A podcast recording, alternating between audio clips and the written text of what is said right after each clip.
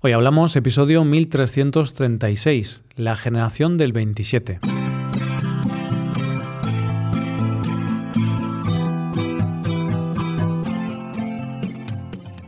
Bienvenidos a Hoy Hablamos, el podcast para aprender español cada día. Si te gusta este contenido para aprender español, creo que puedes aprender todavía más si te haces suscriptor premium. ¿Por qué? Pues porque podrás ver la transcripción del audio, ejercicios y explicaciones de los episodios, y también podrás escuchar los episodios exclusivos.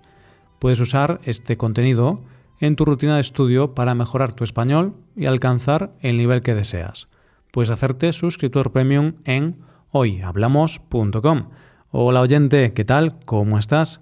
¿Sabes esa pregunta de si fueras un viajero en el tiempo y pudieras ir de observador a algún lugar del pasado, ¿a dónde irías? Yo la verdad es que iría a muchos sitios, pero seguramente uno de los momentos a los que iría es a una reunión del grupo de poetas del que vamos a hablar hoy. Hoy hablamos de la generación del 27. Una de las cosas que más le gusta al ser humano es catalogar. Y cada uno de nosotros, si fuéramos una carpeta, tendríamos muchas subcarpetas en las que catalogarnos.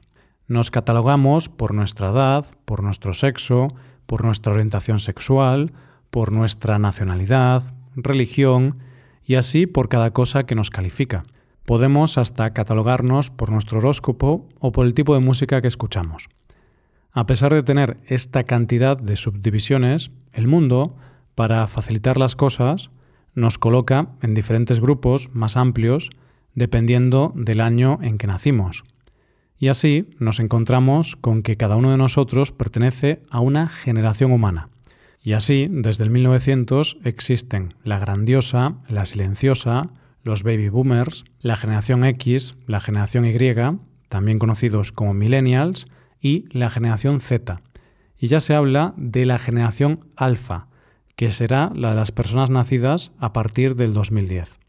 Esta división se hace a nivel humano y en ella se incluye a todo hijo de vecino. Pero si tú te dedicas al mundo del arte, la cosa se complica un poco más. ¿Por qué? Pues porque también a lo largo de la historia las representaciones artísticas se han dividido según el periodo artístico o según al movimiento artístico al que perteneces. Es decir, tú por generación humana puedes ser de la generación silenciosa, pero artísticamente puedes ser surrealista. Pero además, en cuanto a literatura se refiere, que es de lo que vamos a hablar hoy, también se han dividido a varios grupos por generaciones. Y hoy vamos a hablar de una de ellas, que es la generación del 27. Cuando se habla de generación literaria, hay que basarse en los criterios que expuso Julius Petersen, cuando definió el concepto de generación historiográfica. Estos criterios son haber nacido en años próximos, tener una formación intelectual parecida, tener relación entre ellos, participar en los mismos actos, que exista un acontecimiento generacional que los aglutine a todos, tener un guía o referente, tener un estilo en común y ser completamente opuestos a la generación anterior. Pues bien, una cosa curiosa de esta generación del 27 es que según uno de ellos, Pedro Salinas, no cumplían con algunos de estos preceptos y puso en duda que realmente se les pudiera considerar una generación. ¿Y entonces qué une a esta generación? Los une muchas de las cosas anteriores, como veremos a lo largo de este episodio, pero en realidad esta generación se unió y salió de un acto en concreto, cuando en el año 1927, de ahí su nombre, una serie de poetas y escritores se unieron en el Ateneo de Sevilla para conmemorar el tercer centenario de la muerte del poeta del siglo de oro, Luis de Góngora. Lo lógico sería que ahora te contara, antes de nada, las características de esta generación y el contexto donde nació la generación del 27, antes de decirte quiénes fueron los integrantes de este grupo. Es decir, ir desde un contexto general para pasar a lo particular. Pero he pensado que voy a hacer lo contrario, Voy a contarte primero quiénes fueron los integrantes de la generación del 27. Y la razón es sencilla. Creo que podemos intentar jugar un poco porque al decir los nombres puede que conozcas algunos. Estoy seguro de que sí. Y al hacer un repaso mental de sus obras puede que te adelantes a las características que los unía como generación. Así que vamos allá. Los integrantes de la generación del 27 fueron los poetas Pedro Salinas, Jorge Guillén, Gerardo Diego, Damas Alonso, Federico García Lorca, Vicente Aleixandre, Emilio Prados, Rafael Alberti, Luis Cernuda y Manuel Altolaguirre.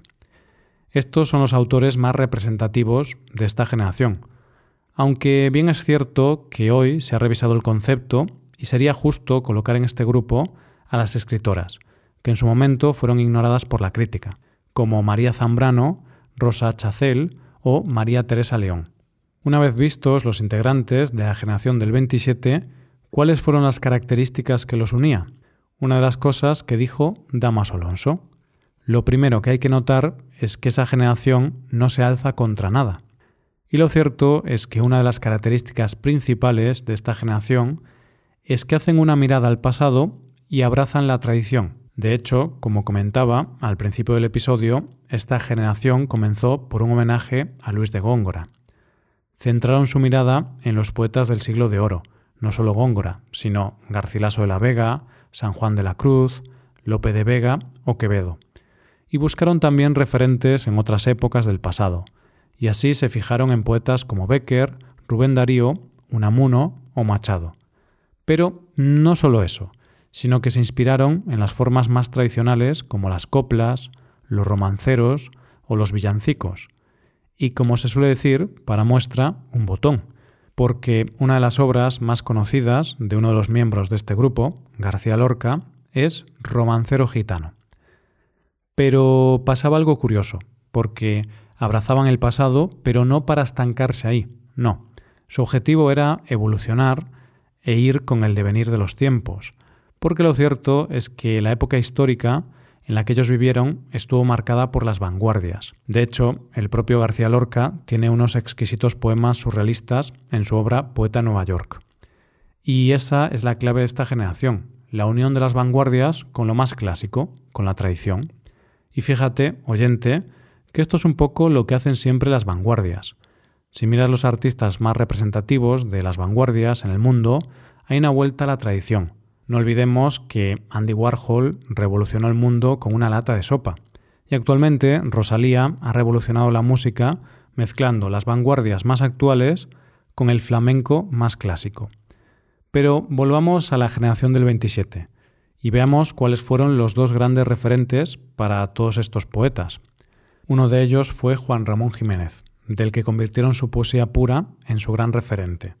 El otro gran referente fue Ortega y Gasset, y este, sobre todo, por su ensayo llamado La deshumanización del arte, donde Ortega y Gasset expone cuáles eran las características de las vanguardias y deja claro que debe ser un arte minoritario, lúdico, intrascendente y que se expresa a través de la ironía y la metáfora. Esto nos permite unir los referentes con otra de las grandes cuestiones de esta generación, su estilo. Y es que si tuviéramos que decir las dos características principales, de la poesía de esta generación son, sin duda, la métrica y las metáforas. En cuanto a la métrica, tenían una gran libertad, porque aunque es cierto que recuperaron formas muy clásicas, como los romanceros o los sonetos, ellos fueron un poco más allá, y fueron unos grandes defensores del verso libre, que te recuerdo que es un tipo de verso donde no se busca el ritmo a través de la rima ni la métrica, sino a través de la repetición. Y en cuanto a la metáfora, es el gran recurso que utilizan para expresar sus sentimientos, pero no lo hacen de la manera clásica, donde se habla de primavera y entendemos juventud. No, ellos hacen una metáfora donde la relación entre lo real y lo imaginario no es tan evidente. Como ejemplo, te dejo un verso del poema Como serpiente, de Vicente Aleixandre. Te estreché la cintura, fría culebra gruesa que en mis dedos resbala. En esta metáfora, la serpiente es una mujer. O más extremo todavía, el poema de Lorca, La aurora de Nueva York, del libro Poeta en Nueva York. La aurora de Nueva York tiene cuatro columnas de cieno y un huracán de negras palomas que chapotean las aguas podridas. Y esto le sirve para hablar de la deshumanización. ¿Cuáles son los temas fundamentales de esta generación? Pues mira, oyente, uno de los temas favoritos de esta generación y como no podía ser de otra manera, por el tiempo en que les tocó vivir, fue la ciudad. Y lo curioso es que la plasmaron y la vieron desde dos ópticas totalmente opuestas. Por un lado, significaba el desarrollo, el confort, las oportunidades, la evolución y el optimismo en el futuro. Pero, por otro lado, significaba también un desarrollo negativo, que tenía que ver con la deshumanización. Otro de los temas fundamentales es la naturaleza, una naturaleza que, aunque parezca un tema simple, no lo es, porque ellos hablan en su obra de la naturaleza cotidiana, la naturaleza del día a día, pero también de la naturaleza asociada a recuerdos de la infancia, que es como si fuera el paraíso perdido. Pero es que además va más allá, porque les inquieta la naturaleza humana, porque lo cierto es que los grandes temas que ellos tratan son los temas más universales, como el amor, el destino o la muerte. Y déjame decirte, en cuanto al amor, que lo trataron con absoluta libertad. No solo hablaban del amor clásico, que podríamos decir normativo, el amor romántico de hombre y mujer, también hablaron de otros tipos de amor, y sobre todo se habló de sexo sin inhibiciones.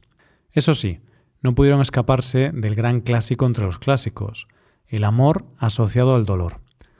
Otro de los temas que tocaron fue el compromiso político, pero lo tuvieron que tocar a marchas forzadas, porque esta generación estuvo muy marcada por la Guerra Civil Española, que, como recordarás, estalló en 1936, y ellos no pudieron escapar de esta temática. Y es que este hecho los marcó para siempre. Algunos de sus miembros tuvieron que exiliarse, otros permanecieron en España, y otros nunca volvieron porque fueron asesinados, como Lorca.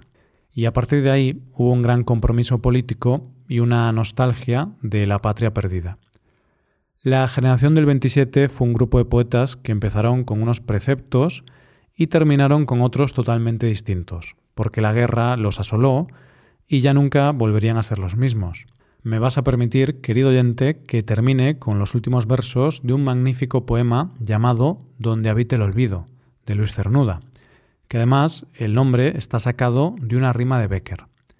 Donde penas y dichas no sean más que nombres cielo y tierra nativos en torno de un recuerdo, donde al fin quede sin libre, sin saberlo yo mismo, disuelto en niebla, ausencia, ausencia leve como carne de niño, allá, allá lejos, donde habite el olvido.